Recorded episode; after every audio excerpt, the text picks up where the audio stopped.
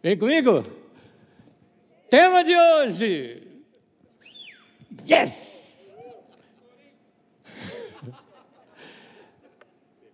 E não nos deixe cair em tentação.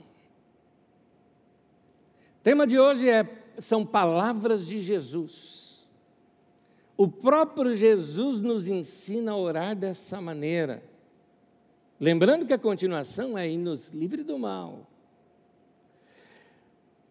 Nas mensagens anteriores a, este, a esta aqui, duas atrás, eu comecei falando sobre. Uh, o tema era Você se apaixonou pela coisa errada.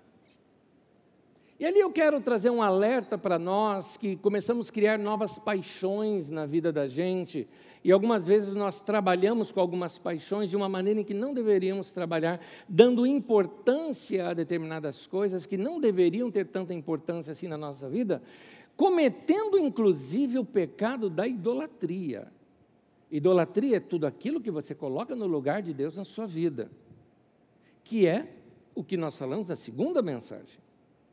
Na segunda mensagem, onde nós falamos sobre ah, o que você tem colocado no lugar de Deus na sua vida, mostramos ali a importância de nós uh, não desviarmos nossas atenções para outras coisas que muitas vezes começam a direcionar a nossa vida, guiar a nossa vida, ocupar demais a nossa mente. Como é que eu sei disso? Jesus falou: a boca fala do que o coração está cheio. Eu diria, os dedinhos teclam do que o coração está cheio. Então, se você simplesmente fizer uma análise das suas próprias redes sociais e das suas conversas que você tem eh, nos comunicadores, você vai perceber o que é que está cheio o teu coração. Então, para isso, para nós nos livrarmos de um tempo como esse, instruímos, inclusive no domingo passado, que seria importante você fazer um jejum. O jejum é interessante, deixe-me falar primeiro sobre o jejum alimentício. O jejum com relação à alimentação é uma boa quebra no seu corpo, no ritmo que você muitas vezes coloca desenfreado de comida no seu corpo, que você não precisa de tudo aquilo é, é, de comida como você, é, como você tem comido. Você não precisa de tudo isso. E então, um jejum é importante para nós desintoxicarmos o nosso corpo. Agora, eu não me refiro só a, esse, a essa experiência no jejum. O jejum bíblico tem a ver com tempo com Deus. Porque se você fica sem comer e faz tudo menos tempo com Deus, você só passou fome. Você fez regime, não jejum. Então, o jejum bíblico é você separar um tempo de oração, um tempo de leitura das Escrituras, um tempo para você cantar para Deus, um tempo para você ter algum tipo de comunhão, de relacionamento com Deus, que te leve a uma experiência mais profunda. Da mesma forma, quando você faz o jejum físico, de alimento, você precisa beber água, diferente do costume de alguns, falar, ah, eu fiz jejum completo, como se isso fosse alguma coisa a mais. Não, você está intoxicando o seu corpo fazendo isso. Mas, Anésio, o jejum não é ficar sem beber? Bom, a Bíblia diz que Jesus, depois de 40 dias, teve sede, não, teve fome, não disse que ele teve sede. Então, ah, mas ele estava num deserto. Tá, com o Rio Jordão passando ali do lado. O lugar é deserto, não significa que não tem água. E deserto de pessoas também. Então, aliás, é, é, o deserto onde Jesus estava, não fique com Saara em sua mente, tá? Não é isso. É um lugar, inclusive, é, de terra escura esse que é o, uh, o deserto que temos ali na Judéia. Mas voltando aqui, uh, é importante que você desintoxique o seu corpo, por exemplo, bebendo água. Isso vai ajudar bastante você no seu processo de desintoxicação. Da mesma maneira, você precisa de tempos em que você passa sozinho, estudando as Escrituras, lendo as Escrituras, ou tempo de oração, ou até mesmo de cânticos de adoração, algumas vezes somente ouvindo. Para quê? Para desintoxicar a sua alma você só ouve briga política, uh, uh, encrenca, uh, mentiras, medos, coisas que te causam ansiedade, meu querido, você precisa se isolar de tudo isso para ter um tempo para você. Por isso, há uma importância muito grande no jejum, neste que eu estou te falando, não de ficar sem comer, mas neste de você se isolar, você jejuar algumas coisas, por exemplo, eletrônicos. Você, seja celular, seja TV, notebook, você deixar um pouco de lado para ter um contato maior, de preferência com a natureza, de preferência num lugar sozinho, onde você possa ter um encontro com Deus, um encontro com a Sua palavra. Isso é muito importante para você. Além disso, é, você vai ver, inclusive, na, nessa ministração de hoje, a experiência do deserto. Porque hoje nós vamos estudar a tentação de Jesus, e a tentação de Jesus se dá exatamente no momento onde ele é batizado, separa para um tempo de jejum, para um preparo para o seu ministério, e ele vai para o deserto. A experiência do deserto é uma experiência que todos nós precisamos aprender bastante com ela. E também as tentações que se seguem. Todos nós somos tentados, todos nós seremos tentados. E se nós sabemos como são as tentações, é mais fácil do que ser pego de surpresa, porque aí nós vamos perceber melhor é, estas estratégias de Satanás contra a nossa vida, como você vai ler mais adiante comigo, só que eu vou citar agora na tradução de Almeida que diz: porque não ignoramos os seus ardis ou seja, suas artimanhas, suas arapucas, as suas maneiras de trabalhar conosco. Quero começar lendo então um texto bíblico, Mateus capítulo 4, do versículo 1 ao versículo 11, você acompanhe comigo por gentileza, e se você quiser se aprofundar depois nesses textos, eu recomendo que você leia também Lucas capítulo 4, que é uma repetição desse texto, assim amplie o seu conhecimento sobre esta cena. Mateus capítulo 4, do versículo 1 ao versículo 11, o texto diz assim: A seguir, Jesus foi levado pelo Espírito ao deserto para ser tentado pelo diabo. E depois de jejuar, 40 dias e 40 noites, teve fome. Então o tentador, aproximando-se, lhe disse: Vem aqui a primeira tentação. Se és o filho de Deus, manda que essas pedras se transformem em pães. Jesus, porém, respondeu: Está escrito: Não só de pão viverá o homem, mas de toda palavra que procede da boca de Deus. Diz o texto de Deuteronômio: Disso viverá o homem. Então o diabo o levou à cidade santa colocou-o sobre o pináculo do templo e lhe disse: Se és filho de Deus, atira-te abaixo, porque está escrito. Agora o diabo o tenta usando as escrituras. Aos seus anjos ordenará a teu respeito que te guardem, e, outro texto, eles te sustentarão com as suas mãos, para não tropeçares em alguma pedra. Respondeu-lhe Jesus: Também está escrito: Não tentarás o Senhor teu Deus. Levou ainda o diabo a um monte muito alto. Mostrou-lhe todos os reinos do mundo e a glória deles, e lhe disse: Tudo isso te darei, se prostrado me adorares. Então Jesus lhe ordenou: Retira-te, Satanás, porque está escrito: Ao Senhor teu Deus adorarás, e só a Ele darás culto. Com isto o deixou o diabo e eis que vieram anjos e o serviram. Completo com o texto de Lucas, no capítulo 4, no versículo 13, pois Lucas capítulo 4 narra as mesmas coisas, com pequenas diferenças, inclusive trocando de ordem duas das tentações. E no versículo 13 diz assim sobre o final: Tendo terminado todas essas tentações, o diabo o deixou até ocasião oportuna. Ou seja, Lucas dá um toque, ele não vai descansar. O diabo não descansa, vai continuar tentando. Quando você viaja para Israel e cai numa dessas desses passeios turísticos, provavelmente 60% do que você vier a ver naquele lugar, a vir naquele lugar, realmente é ali o lugar certo. 40% é pura invenção. Eles inventam lugar onde foi ressurreição, inventam lugar onde foi batismo, e aí aproveita e conta suas histórias. E não é diferente aqui no Brasil também, alguns pontos turísticos, com alguns guias turísticos. É muito importante quando você fizer alguma viagem guiada, né, com guias turísticos, e você estude um pouquinho para saber a, a formação e, e a informação e autorização daquele guia turístico. Lá em Israel, então, meu Deus do céu, vai vir gente te vendendo toquinho da cruz, de pedaço da cruz de Cristo, né? Vai vir gente te vendendo o cálice da última ceia e daí por diante. Mas o local hoje que, é, que se compreende isso pela arqueologia, pela pesquisa, onde foi o batismo de Jesus, é muito interessante, porque hoje esse local faz parte da Jordânia e não de Israel. Por isso que os guias não levam lá.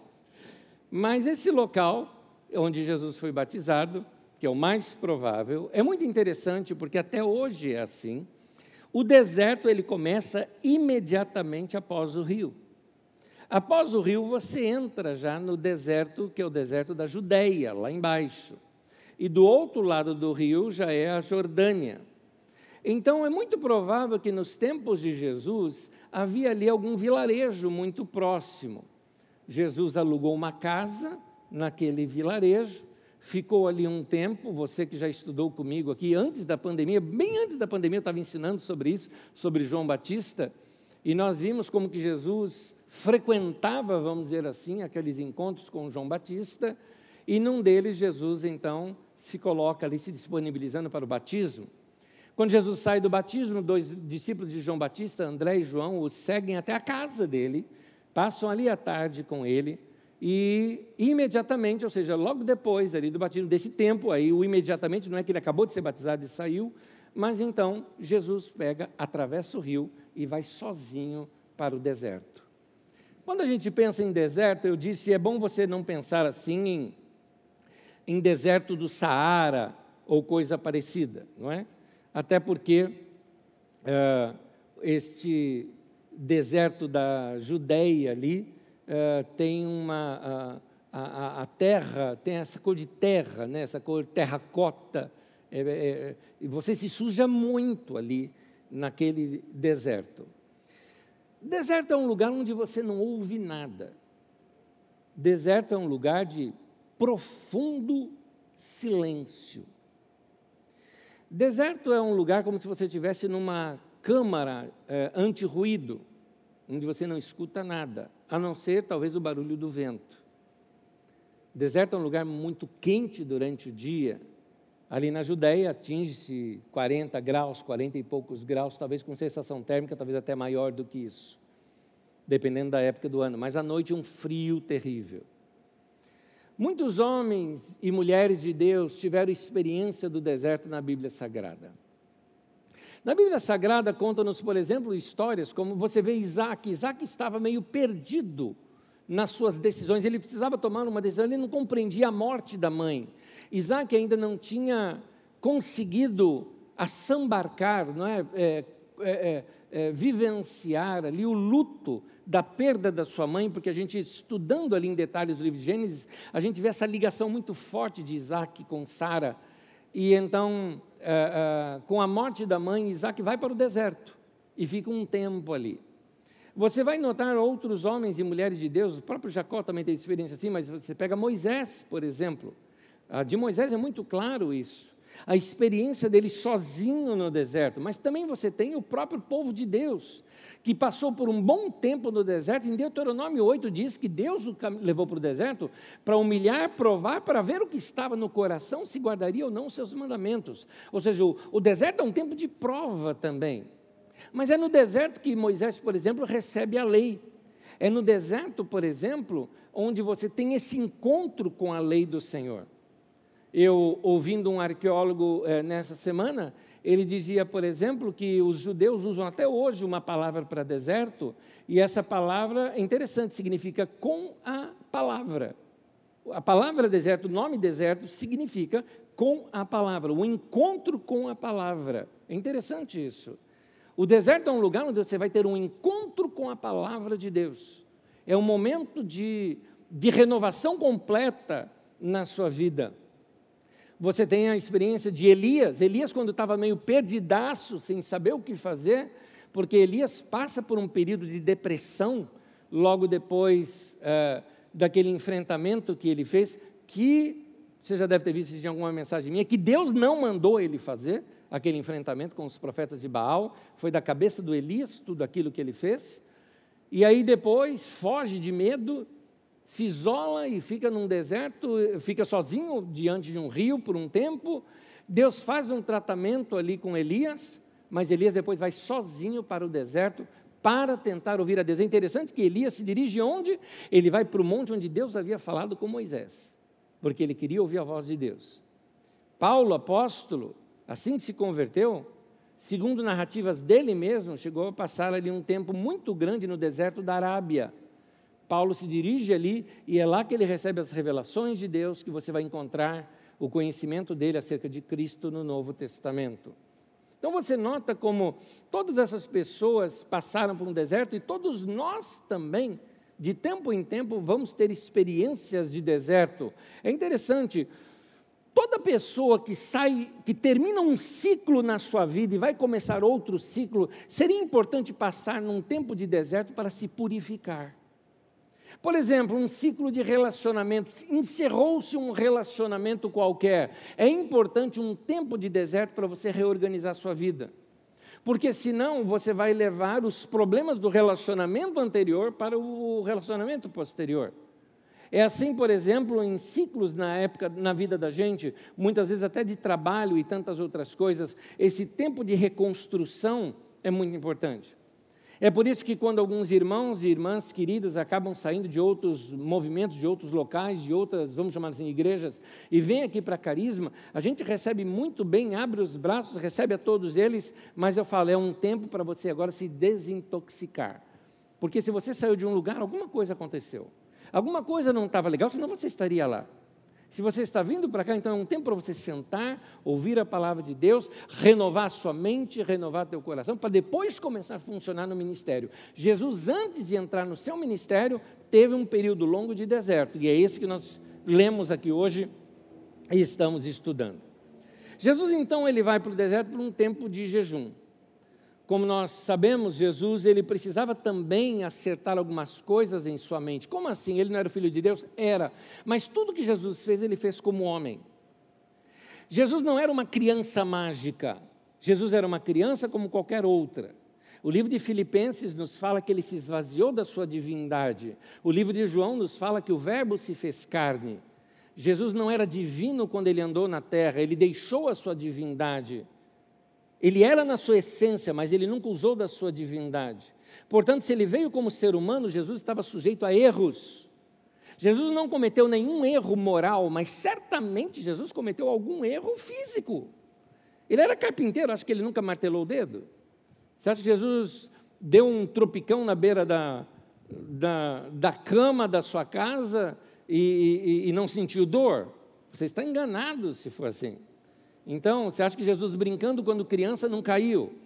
Você acha que Jesus, quando aprendeu a andar, aquele que a criança começa andando assim, né? Você acha que ele nunca caiu? Que assim, os anjos o seguravam para ele não cair. Você acha que era isso? Você está enganado. Jesus era uma pessoa como qualquer um de nós. O texto de Hebreus nos fala isso, que ele foi tentado igual a nós, ele passou pelo que a gente passou. Então, Jesus também passou por dores, Jesus também passou por perdas. Jesus, por exemplo, teve que vivenciar o luto do seu pai. Aliás, não está isso na Bíblia. Oh, querido, é só você perceber. Tem José, Maria, pai, que eu digo padrasto dele, né? Mas para Jesus é o pai dele, aquele cara. Então, tem ali José, Maria. Jesus com 12 anos de idade, tem ali o José Maria. Depois José não aparece mais, morreu. Morreu. Jesus vivenciou luto também. E você acha que ele não chorou? Você acha que ele não passou por crise? Todo mundo passa por crise, Jesus também passou as suas. Agora tem um detalhe: Maria era quem sabia. Maria sabia que ele era o filho de Deus. Maria quem recebeu o anjo, e foi Maria que foi trabalhando na cabeça daquele menino, dizendo das experiências delas, de como ela ficou grávida dele. Talvez ela esperou um tempo certo para contar isso para ele, porque quando bebê ele não iria entender.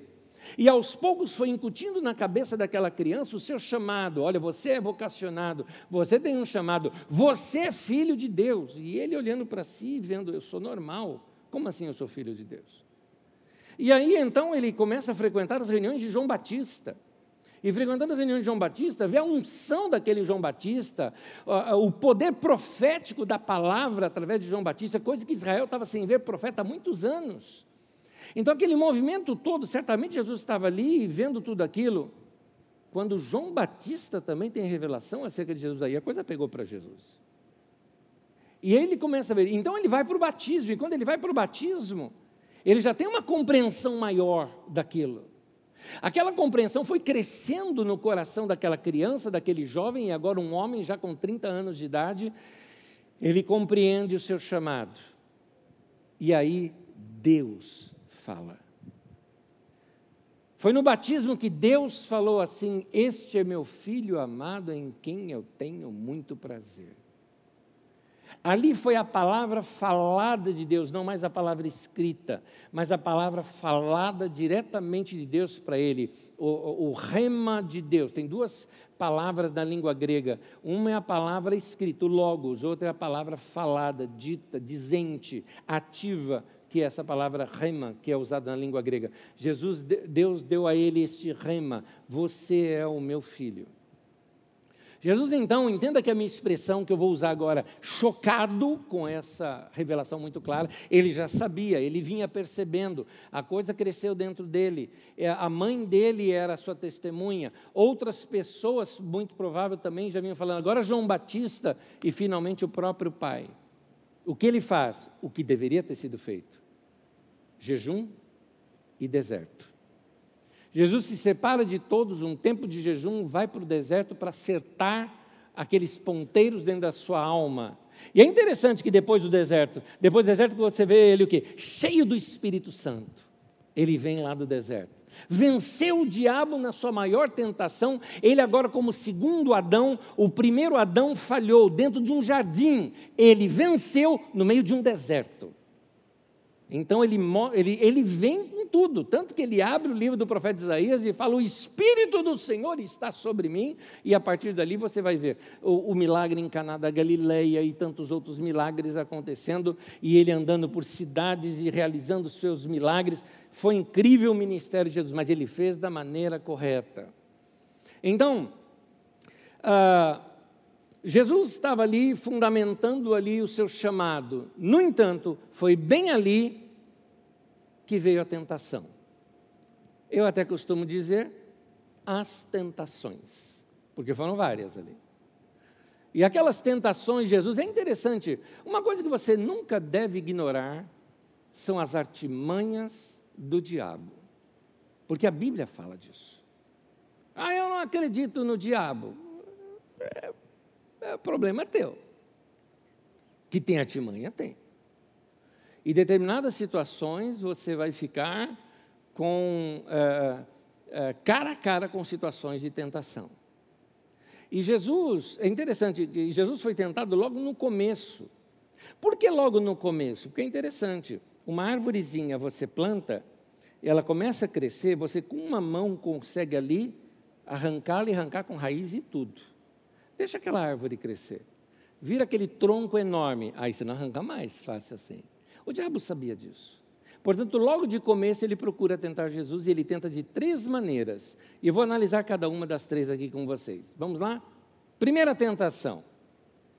A primeira tentação foi transformar uh, pedras em pães.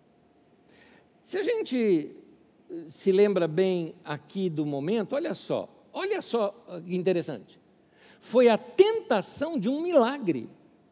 Que transformar pedra em pão, em pão é milagre. O diabo usa um milagre para tentar Jesus.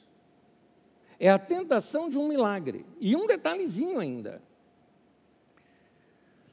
Ele ataca Jesus exatamente nas suas necessidades mais básicas. E naquela necessidade mais básica, ele propõe um milagre. Interessante isso. Você vai ser tentado em necessidades básicas e o diabo vai vir para você com falsos milagres. como alguém que está desesperado na, na, vida financeira, enroscado na vida financeira, e o diabo vai vir com você com alguma pirâmide, por exemplo, financeira. Aquela tentação, ah, você investe 100 reais e vai ganhar 10 mil reais. E alguns tolos acreditam. Mas voltando aqui na tentação específica de Jesus. O diabo atinge exatamente num ponto. Ele estava com fome, 40 dias, sem comer. Alguns de vocês, até o final dessa reunião, já estão, vão estar querendo comer. E talvez alguns de nós não consiga, eh, eu não sei como é que é a vida de cada um de vocês, você que está me ouvindo, mas eu acredito que a minoria de nós fez jejum de alimentos por mais de um dia, dois, alguns maravilhosos aí conseguiram três. E eu sei, ah, eu conheço um irmão que fez 21 dias de jejum. Legal, ficou magrinho, bonito tá? Espero que ele tenha se cuidado bem. Jejum faz bem para a vida, não é ruim não, tá? Não estraga a saúde da gente, mas tem que ser acompanhado. Mas voltando aqui, 40 dias. No texto de Mateus, você já leu isso comigo? Diz assim: depois de jejuar 40 dias e 40 noites, teve fome. Você tem alguém faminto. Faminto. Eu já pratiquei alguns jejuns longos e eu sei disso. Depois de um determinado tempo, você não sente muita fome. Parece que seu corpo se equilibra. A hora que bate de novo, meu amigo, você começa igual desenho você vê uma pessoa é magro, alto, você vê um cachorro quente andando assim na rua. Né? É gordinho, você vê um hambúrguer assim andando na rua. Você, você começa a ter ilusões. Né? É, os pães no Oriente Médio lembram a pedra, aquela, aquele pão. E aquela cor daquela terra lembra a cor do pão. Por isso essa tentação. Na verdade, era como se o diabo estivesse jogando em Jesus aí ilusões. Olha quanto pão do seu lado, olha quanto pão do seu lado. É só você fazer a mágica, o milagre, e ele vira pão mesmo. Mas são todas pedras, você sabe disso. É como se estivesse tendo alucinações ali com as pedras. A tentação era: vou pegar essa pessoa no desespero e é aqui que eu trago essa tentação para mim e para você. Eu vou te pegar no momento de desespero. Porque no desespero a pessoa ela segue qualquer orientação que der para ela. O cara não sabe nadar, está em alto mar, caiu no mar, alguém pega dois palitos, joga para ele e fala: se bate com isso daí, ele não sabe nadar, ele vai se bater com aquilo lá e achar que vai, vai boiar. E assim, no desespero, a gente aceita qualquer sugestões. E no desespero daquela fome, o diabo propôs uma sugestão para ele, faz um milagre.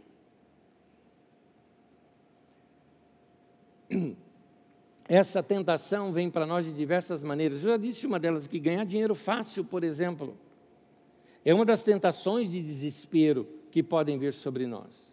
Mas é interessante que o diabo coloca isso numa sutileza ele está, ele está colocando com sutileza, é como se ele estivesse chegando assim no alicerce da vida de Jesus e dando, assim, eu vou derrubar. Eu quero derrubar esse Jesus aqui no alicerce. Porque a, a, questão toda não era transforme pedras em pães, a questão toda está no, na, na, formulação de como ele chegou nesse ponto. Ele fala: se tu és o filho de Deus. Jesus, você é mesmo o filho de Deus? Porque assim, o ser que eu conheço lá do céu, poderoso, parece muito que você não. Está acabado. Então, Jesus, Jesus devia estar acabado. Acabado. Imagina, às vezes a gente vê um irmão ou alguém que fica doente, um dia, dois dias, e a pessoa emagrece e você fala, nossa, o cara está com a cara de doente, né? 40 dias, meu querido. Detalhe, Jesus estava sujo com aquela terra impregnada no cabelo, no corpo, devia estar assim, ceboso. Era assim que estava. Então, você é filho de Deus mesmo? Não parece. Faz um milagre aí para eu ver. Se você é. Essa dúvida, ele também lança na minha mente e na sua. Você é salvo mesmo ou é só invenção de religião? Você acredita mesmo no céu? Você acredita mesmo que um cara veio lá em dois mil anos atrás, lá na Judéia, e porque ele morreu numa cruz, você está salvo agora? Você acredita mesmo nisso? Ou seja, você, você é filho de Deus? Você não é filho de Deus? Sou. Mas você pediu para curar alguém agora, durante a pandemia, e a pessoa não foi curada. Você é mesmo? Filho de Deus? A pessoa morreu. Você é filho de Deus, mas você está sofrendo. Você é filho de Deus, mas você está estourado na tua vida financeira. Tá, filho de Deus devia ser rico. Tudo mentira. Tudo mentira. Mas é o diabo. Então, você diz que é filho de Deus, mas a tua vida está péssima. Mateus capítulo 4, versículo 4, a resposta de Jesus foi essa. Jesus respondeu: Está escrito. Nem só de pão viverá o homem, mas de toda a palavra que procede da boca de Deus. Duas coisas Jesus faz aqui. Primeira coisa que ele faz é o seguinte: há uma constituição, há uma lei. O Deus do céu registrou isso e está nas escrituras sagradas. Está escrito, está estabelecido, mas ele completa: é, não só de pão viverá o homem, mas de toda o rema, a palavra falada que procede da boca de Deus. Ele está dizendo, Satanás, em nenhum lugar está escrito que eu sou o filho, mas eu ouvi ele falando comigo.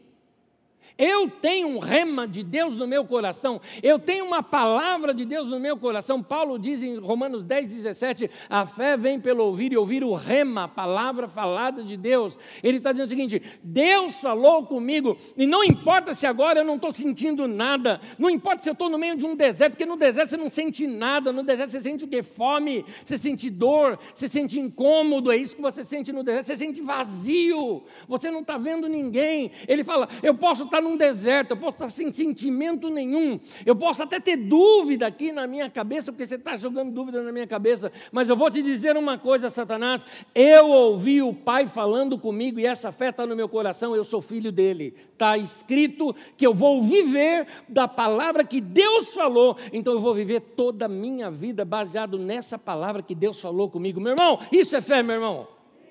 Eu costumo dizer que uma das pessoas de maior fé que eu já conheci na minha vida foi a minha avó, inclusive por umas palavras meio doidas dela. Uma delas que ela falava o seguinte: ainda que Deus me mate, eu nunca vou afastar de Deus. Era pesado isso que ela falava. É porque, sabe, tem crente que fala o seguinte: ai, Deus não respondeu minha oração, eu não sei mais se eu vou seguir a Deus. Quer dizer, é um Deus de negociação, né? E a minha avó dizia o seguinte: Deus não precisa responder oração nenhuma mais minha. Sabe por quê? Ele já me deu a salvação, ele me deu tudo e eu nem isso eu merecia. Então qualquer oração que ele responder para mim é lucro né? mas eu vou servi-lo para o resto da minha vida. Essa era a palavra Isso é fé, meu irmão. Isso é fé. Ela recebeu uma palavra de Deus lá atrás: Você é minha filha. Pronto, ela falou: Eu sou filha. Agora eu estou aguardando a eternidade e vou viver aqui o melhor que Deus tem para mim. Ponto final. E ainda que Deus nunca mais fale comigo, não precisa. O homem e a mulher devem viver por toda essa palavra que sai da boca de Deus. Se Deus já falou alguma vez com você na tua vida, guarda essa palavra no teu coração, porque ela vai te ser útil no momento da tentação. No momento da tentação, você tem que entender: eu sou um homem, uma mulher, eu tenho um chamado de Deus na minha vida, eu tenho um propósito de Deus na minha vida. Eu não existo por acaso, eu fui criado com um propósito. Deus primeiro me bolou para depois me colocar no mundo. Foi isso. Oh, gente, assim, eh, o Gênesis nos revela isso. Quando Deus fala, por exemplo, vamos lá, haja luz, ah, ele já sabia o que era luz, não é? é haja uma árvore, por exemplo, né? não tem essa expressão lá, né? diz para nascer, relva, tal. haja uma árvore, aí nasce um negócio assim, fala, hum, não era bem isso que eu esperava, não, ele tinha uma ideia já. Deus, ele cria a gente primeiro para depois se colocar no mundo. Deus primeiro nos imagina para depois liberar a sua palavra. E ele já fez isso antes da fundação do mundo. Ele já sabia exatamente o que ele queria. Antes da fundação do mundo, ele já criou você. Guarda essa palavra no teu coração e fala: Eu sou alguém especial. Quando vier a tentação, fala: Está escrito. e eu vou viver em cima dessa palavra. É assim que ele venceu a tentação. Na sua tentação você deve falar o mesmo. Aliás, sabe o que a Bíblia diz? Romanos 8, versículo 16, tem uma palavra aqui para você. Diz assim: O próprio Espírito, que é isso? O Espírito Santo, testemunha, testifica, dá o testemunho ao nosso espírito que somos filhos de Deus. Prova que você é filho de Deus. Ué, não é ciência, não tem como te provar. É fé. A fé está aqui, ó, acima da ciência, está acima de tudo. Não tem, não é a ciência. Prova Deus. se eu provar, ele deixou de ser Deus. Porque ele coube dentro de um esquema, ele coube dentro de uma mente. Você nunca vai compreender a Deus. Da mesma forma, você nunca vai compreender a fé. Você nunca vai entender a eternidade. Tem muita coisa que a gente nunca vai entender. Mas isso é para revelar a nossa pequenez, é a grandeza do nosso Deus. Portanto, eu me firmo na grandeza dele e estou seguro. Aleluia. Eu sei em quem tenho crido e estou bem certo que Ele é poderoso para guardar o meu tesouro até aquele dia final. Segunda tentação: pular do pináculo do templo.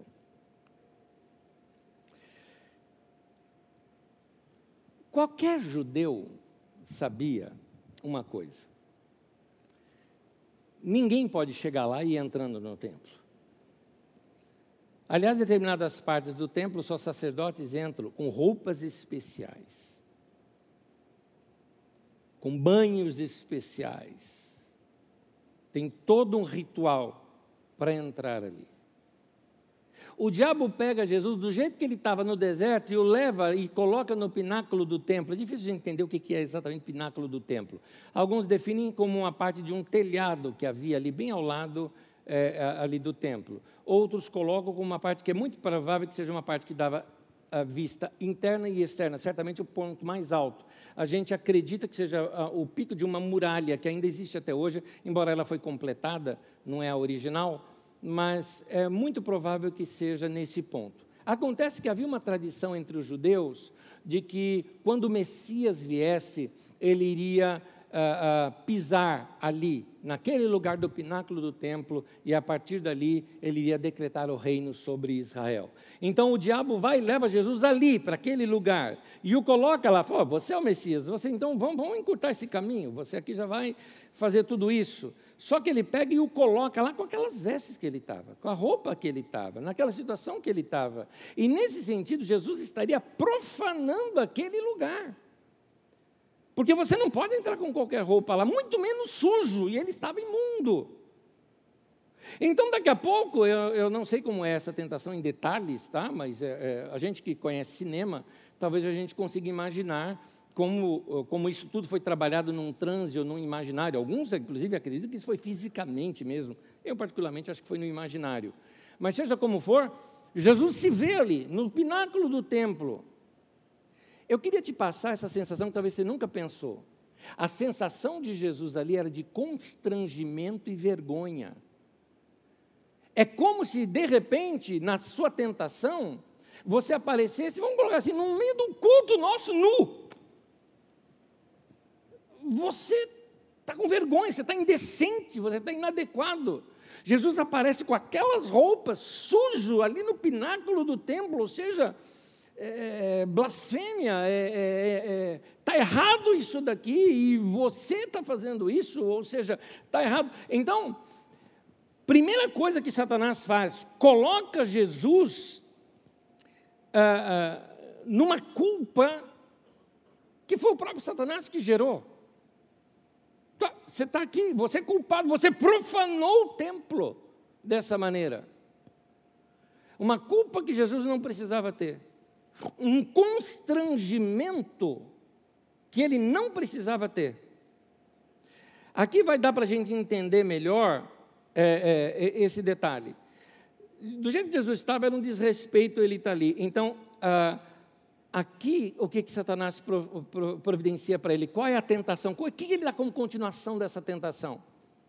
Você está indecente, você está inadequado aqui, o que, que você faz? Pula. Pula daqui. Pode pular, os anjos vão te pegar, está escrito, Salmo 91. E tem gente que ainda acha que Salmo 91 expulsa demônio, né? Porque tem gente que deixa a Bíblia aberta em casa com o Salmo 91, achando que isso vai, vai, vai expulsar demônio. Né? Pula daqui. Os anjos, os anjos vão dar ordens e vão te, te, te poupar aí no caminho. Na primeira tentação, o diabo tenta pegar Jesus no desespero.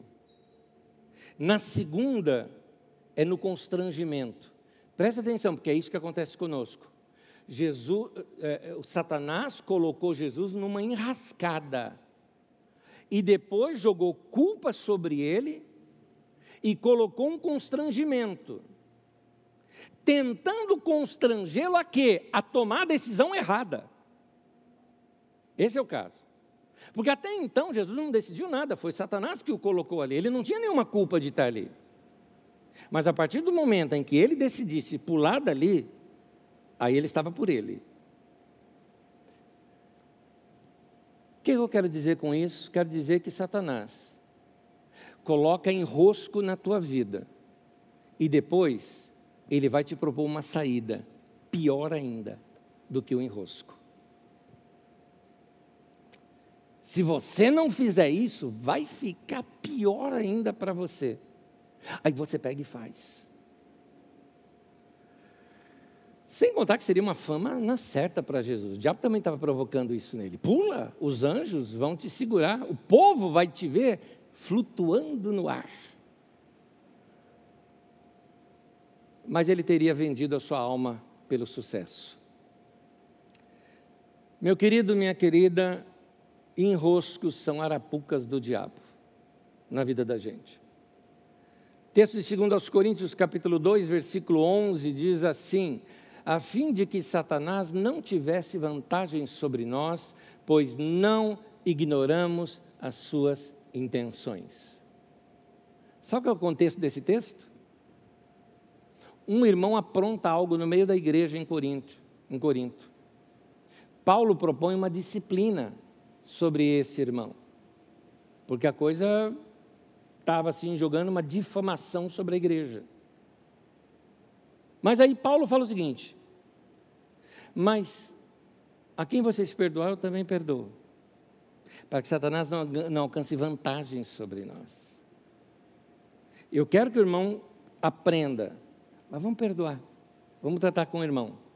Aí ele cita, porque eu não ignoro os ardis de Satanás, eu não ignoro as arapucas dele ele já me colocou numa enrascada. Mas se agora eu pego e me distancio mais ainda, de repente, eu estou causando um problema ainda maior. E era exatamente isso que ele queria, Satanás.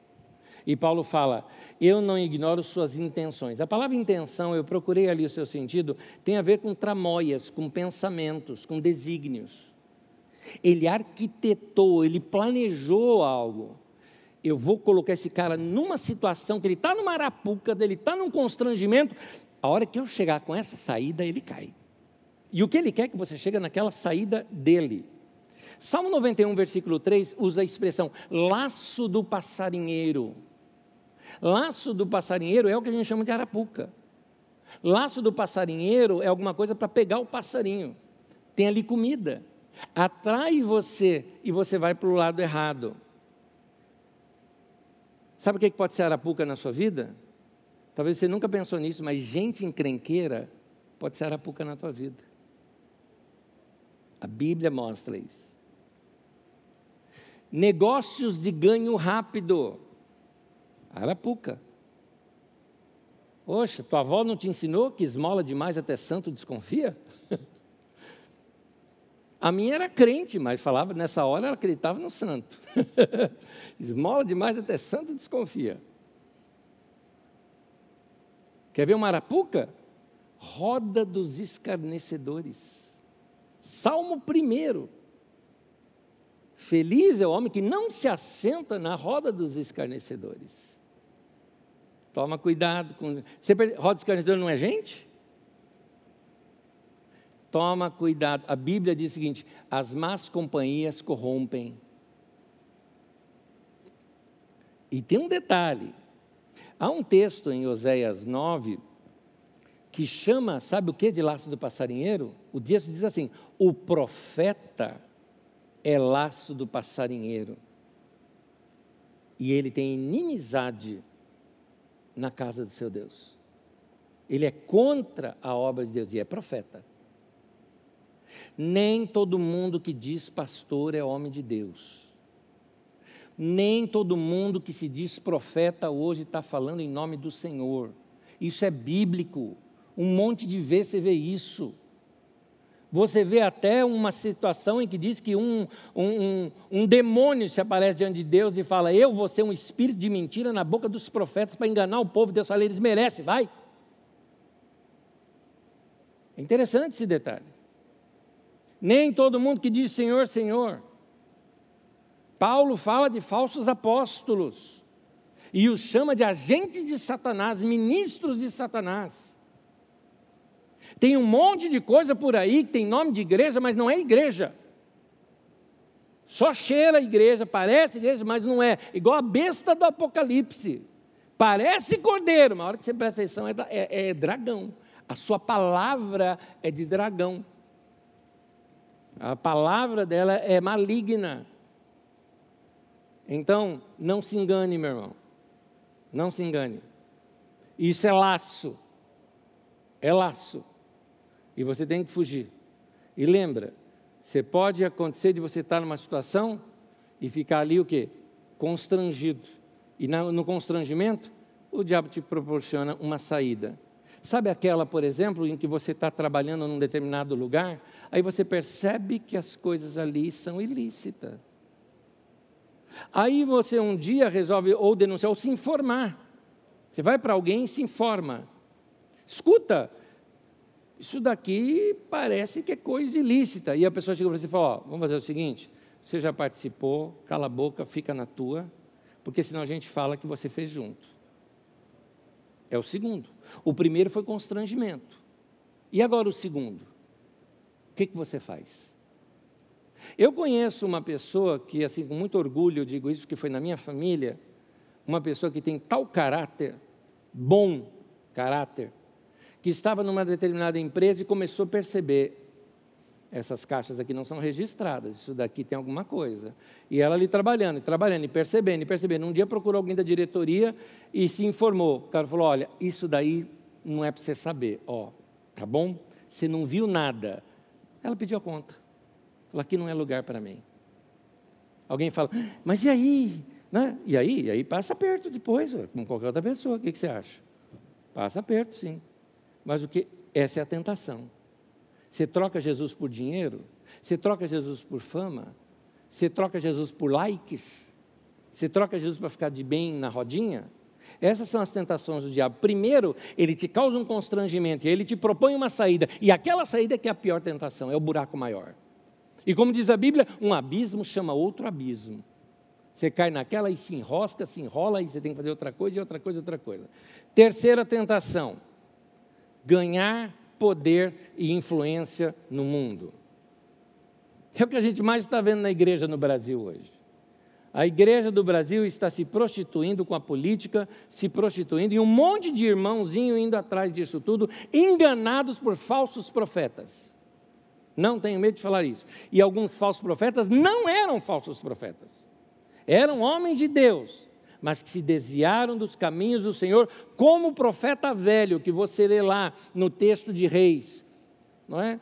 é com, aliás, como profeta novo que você vê lá no, no, no texto de Reis, porque o profeta velho se refere a ele da seguinte maneira: esse é o homem de Deus que foi desobediente à palavra do Senhor, se desviou.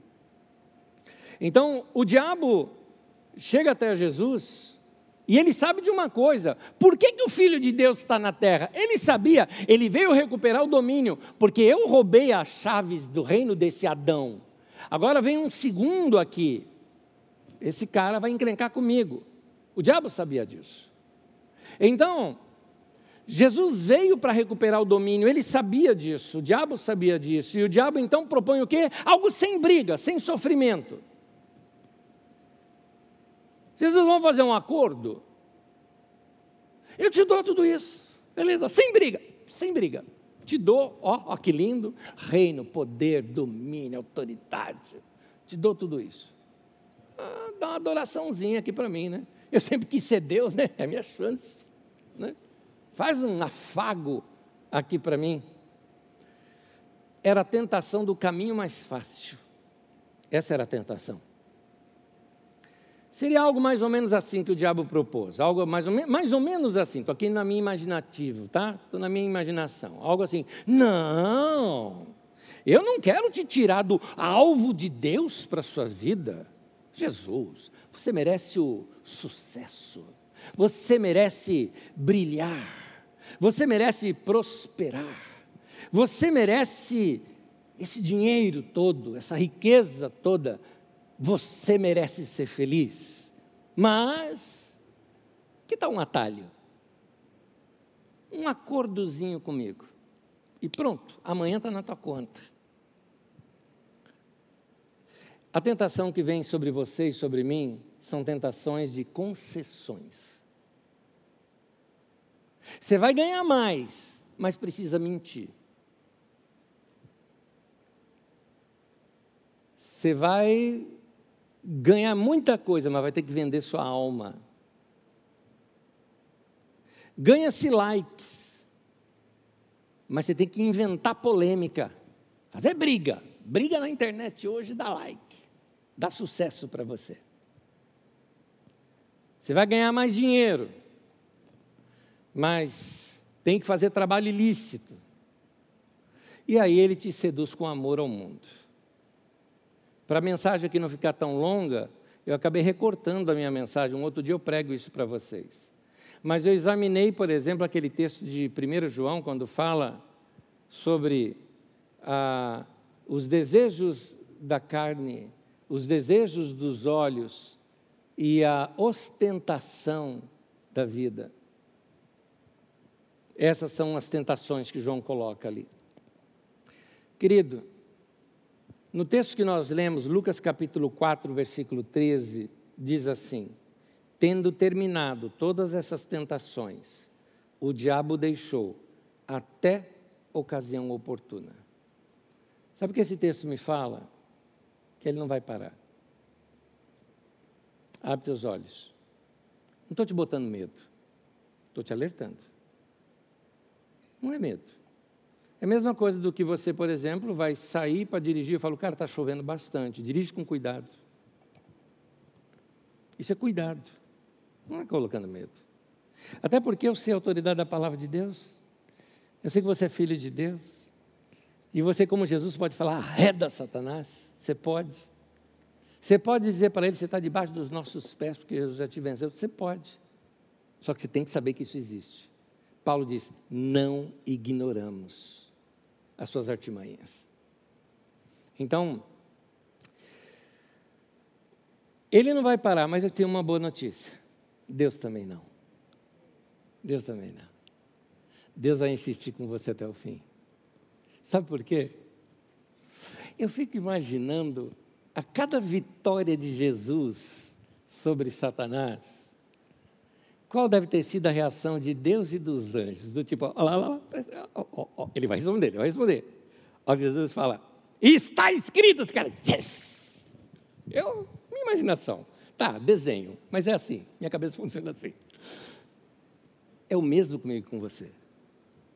Deus vibra com cada conquista que a gente faz, com cada vitória sobre o pecado, sobre o mal, cada uma delas. Ele, é como se ele dissesse assim: ó, meu filhão, meu filho. Deus está dizendo o mesmo sobre nós. Essa é minha filha, esse é meu filho, essa é minha filha, essa é minha filha, esse é meu filho, esse é meu filho, esse é o meu filho, meu filho amado em quem eu tenho muito prazer. Olha essa palavra, prazer, essa palavra é humana, é humana. Eu me lembro uma vez, eu, eu, eu, eu vi uma. Isso, anos 80, eu vi uma pregação de Caio Fábio e ele, com aquelas palavras difíceis dele, ele disse assim: que antropomorfismo mais psicologizante. Essa palavra, antropomorfismo é palavra humana, né? psicologizante, né? aliviante na nossa mente. Que coisa linda essa palavra de que Deus sente prazer. Querido, eu tenho uma notícia para você o Pai falou que você é filho dele. O Pai decretou isso. E nem precisa de teste de DNA. Sabe por quê? Porque Ele te adotou. Você não é filho legítimo, nem eu sou. Só Jesus é. Mas nós somos adotados. E Ele tem condição de nos amar da mesma forma como Ele ama o seu filho legítimo.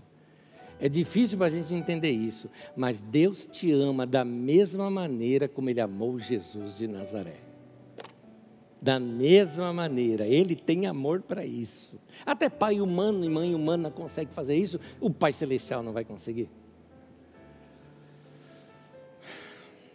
Eu quero te dar uma dica no final e eu aqui eu queria convidar o nosso pessoal da música, vem aqui comigo, me dá um suporte que a gente vai cantar mais um pouco, que eu estou terminando. E aí vocês vêm comigo e acompanham os textos que vão aparecer nas telas que eu quero ler agora. Eu quero te dar duas dicas aqui.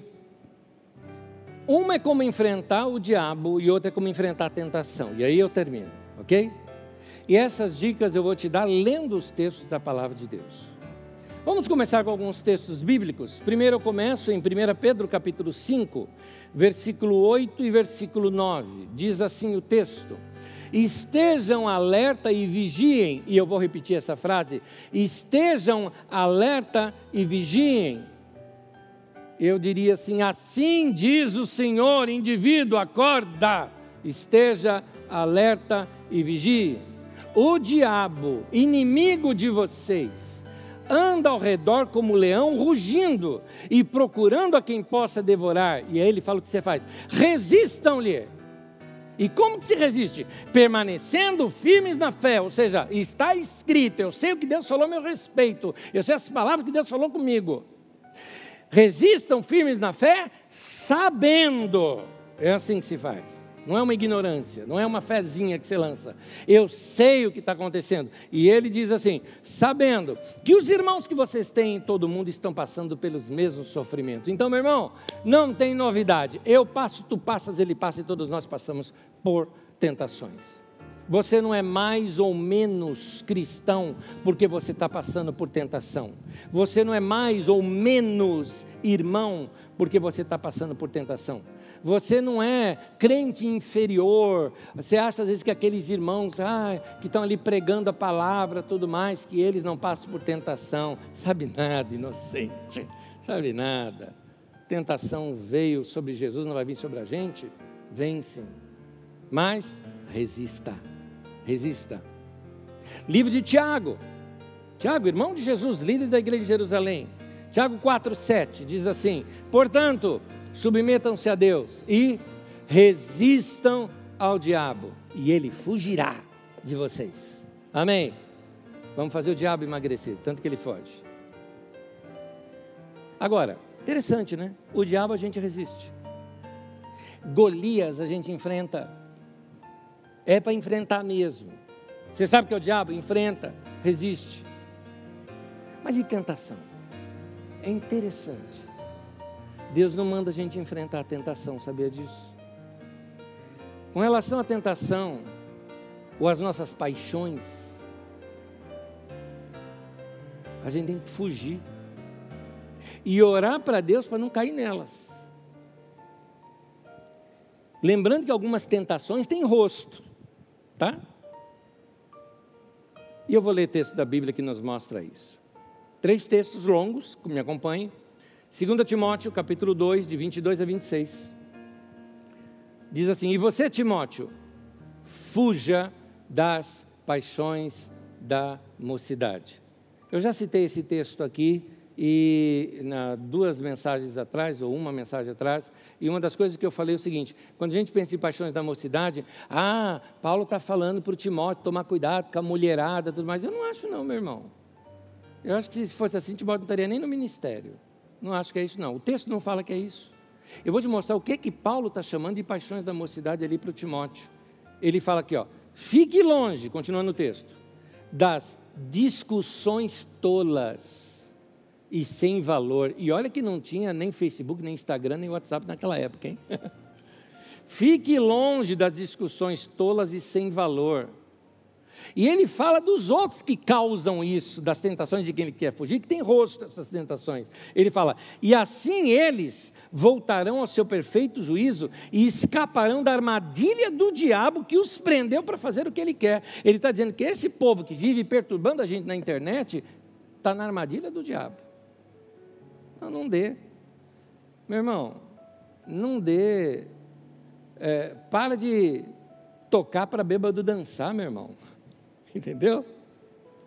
Responder hater é tocar música para bêbado dançar. 2 Timóteo capítulo 3, versículo 1 ao 5, diz assim: Lembre-se disso, nos últimos dias haverá tempos difíceis, é, a gente sabe. Pois muitos serão orgulhosos, vaidosos, xingadores, ingratos, caluniadores, incapazes de se controlarem. Pior, eu estou vendo um monte de pastor desse jeito também aqui. Serão traidores, cheios de orgulho, parecerão ser seguidores do Evangelho. E olha o recado: fique longe dessa gente. Entendeu? Capite? É isso. Fica longe. Ah, pastor, eu estou mal. Por quê? Ah, porque eu estava ouvindo, irmão. E porque não desligou? Porque não mudou de canal? Porque não desclicou? Porque não fez outra coisa? Aí eu tenho que resolver isso para você. Me poupa. Poupa o meu tempo, poupa o seu. É só não ouvir. Fique bem. Foge da tentação. Foge. 1 Timóteo 6, de 3 em diante. Ensine e recomende essas coisas. Pausa, volto aqui falar com vocês. Estão entendendo por que eu estou ensinando isso?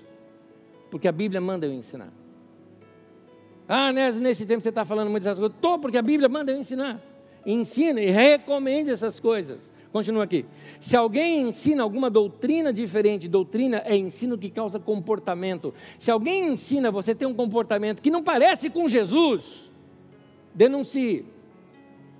Alguém está te ensinando um, uma prática que não parece com Jesus aquilo, fique longe, foge. Parece evangelho, mas não é. Parece igreja, mas não é. Se alguém ensina alguma doutrina diferente, vou continuar a leitura e não concorda com as verdadeiras palavras do nosso Senhor Jesus Cristo e com os ensinamentos do Evangelho, essa pessoa está cheia de orgulho e não sabe nada. Discutir e brigar a respeito de palavras é como doença para essas pessoas. Daí vem as invejas, as brigas, os insultos, desconfianças maldosas, discussões sem fim. E como costumam fazer as pessoas que perderam o juízo e não têm mais a verdade? É assim.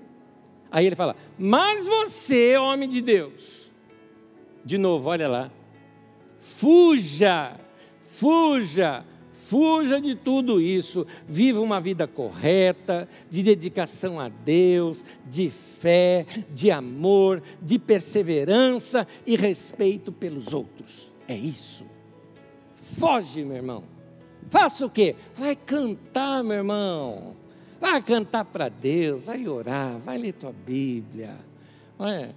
Ah, pastor, eu estou decepcionado, o outro lá pediu tanto dinheiro, eu dei dinheiro lá. Não dá mais, dá para o pobre na rua. Vai ajudar uma obra social, vai pega o alimento na tua casa e vai distribuir para pessoas. Vai fazer o bem, é? vai viver o evangelho. Para de ficar preso a instituições que hoje não representam mais a doutrina de Cristo aqui na terra. Para de para de ficar adubando árvore ruim. Foge dessas coisas. O caminho de Jesus ainda é um caminho estreito. A porta do reino ainda é uma porta estreita. E a porta estreita e o caminho estreito são os ensinamentos lá do, do, texto, os ensinamentos anteriores de Mateus capítulo 5, 6 e 7. É aquilo lá que é a constituição do reino de Deus. Vamos viver dessa maneira. Último texto. Mateus 6, versículo 13, que é o nosso tema de hoje, diz assim: E não nos deixe cair em tentação, mas livra-nos do mal. Vou te convidar para repetir comigo. E não nos deixe cair em tentação, mas livra-nos do mal. Que o Senhor nos dê olhos para ver, ouvidos para ouvir, para nunca nos enveredarmos no caminho do mundo, que sejamos santos, separados para Deus, resistam às tentações, fiquem firmes até o fim. Fiquem firmes. Eu quero terminar dizendo a vocês que estão aqui, a vocês que estão em casa, eu estou muito feliz de ver que vocês continuam firmes no Evangelho. E como pastor dessa comunidade, eu estou muito feliz pelo apoio que eu recebi esse tempo todo dos membros dessa comunidade. Ah, né, você não foi muito criticado por estar com a igreja fechada. Para eles a igreja estava fechada, para nós a igreja estava viva e andando, porque para nós isso aqui não é igreja, igreja somos nós. Para fechar a igreja você tem que matar Jesus.